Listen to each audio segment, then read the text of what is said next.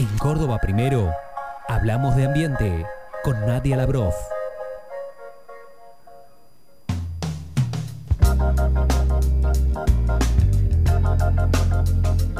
La noticia es de este último día viernes eh, y tiene que ver con el país trasandino, así le decimos nosotros a ellos, así también nos dicen ellos este, específicamente a nosotros. Boric puso a Chile en el acuerdo de Escazú, es lo que indica la noticia.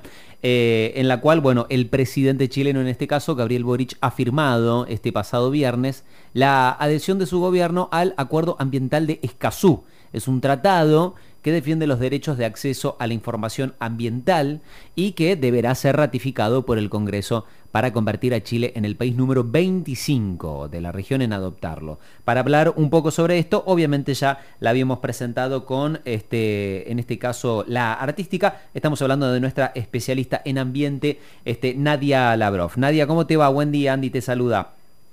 Hola, buenos días, ¿cómo están chicos? Muy bien? muy bien. Feliz cumple también, este, en este caso de parte mía. Y, bueno, contanos un poco de, del acuerdo, de la importancia y de la significancia que tiene eh, esto que ha anunciado eh, el presidente de Chile. Bueno, muchas gracias por el, por el saludo. Em, sí, estamos de festejo ah, por algo que, bueno, todavía no está totalmente aprobado, pero ya se envió el proyecto eh, de adhesión al acuerdo de Escazú. ¿sí? Hace una semana asumió Boric y ya se envió el proyecto de adhesión al acuerdo de Escazú, que en Argentina ya está eh, funcionando, por así decirlo. ¿sí? Entonces está bueno como conocerlo porque ya lo tenemos acá. Eh, de hecho, justamente para que se apruebe esto que comenzó en el 2018, en el que se firmó en Escazú, justamente en el lugar en Costa Rica, que a eso se debe su, su nombre coloquial, eh, que es Acuerdo de Escaso. Eh, Argentina fue el país número 10, de hecho hubo una campaña ahí en la que había nueve países que solo habían, se habían adherido y faltaban dos, porque necesitábamos 11 para que empiece a funcionar, digamos. Y hubo una campaña de Argentina se pone la 10 y fue el país número 10 en, presentar su ratificación, luego México y ahí entra en vigor. Y luego, bueno, empezaron a sumarse los otros países. Te, hago una consulta, Nadia, disculpa. Vos, dijiste, en Argentina está funcionando, mi percepción de, oído es como que eh, fue dubitativo. Es decir, Argentina está adherida a esto. ¿Está funcionando verdaderamente esto en nuestro país? Bueno, esta es una muy buena pregunta, que justamente hay dos cuestiones. Una que este acuerdo justamente es regional eh, y por ahí para nosotros es como más familiar, esto, son más familiares estos derechos que son eh, tres puntos centrales, ¿no? El acceso a la información, eh, la participación pública, que es para la toma de decisiones, y el acceso a la justicia en caso de, bueno, tenés información, participás, pero no se cumple, accedes a la justicia. Esos son como los tres puntos centrales.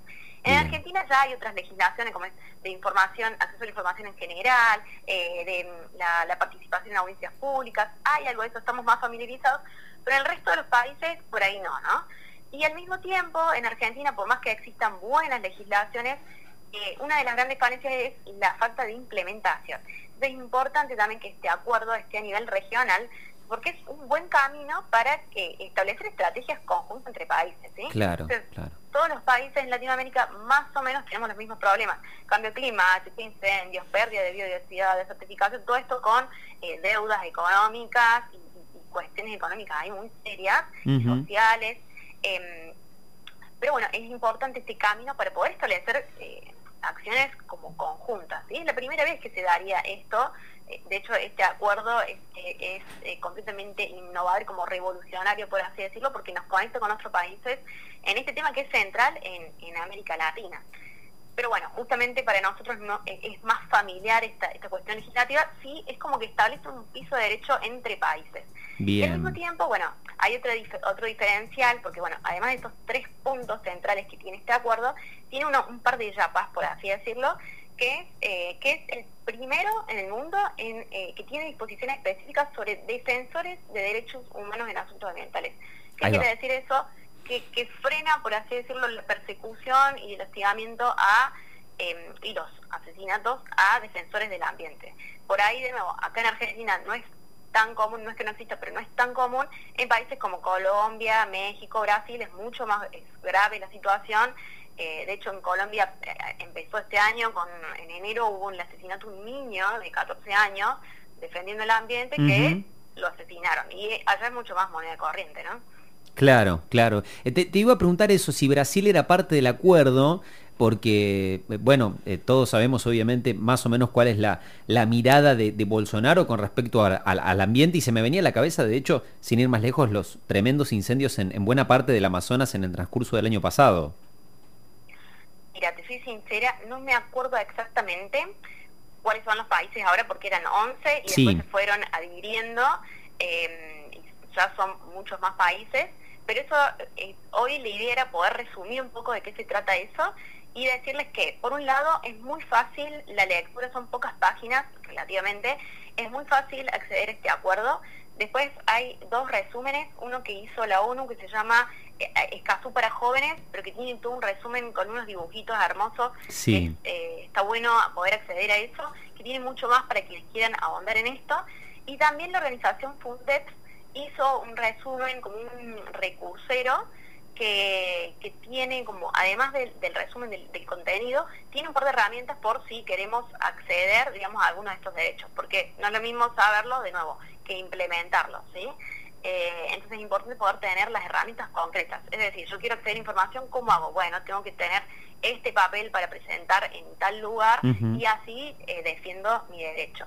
Entonces, hoy lidera como poder resumir un poco esto y poder, eh, después quien, quien esté interesado, que ahonde un, un poco más en esta cuestión.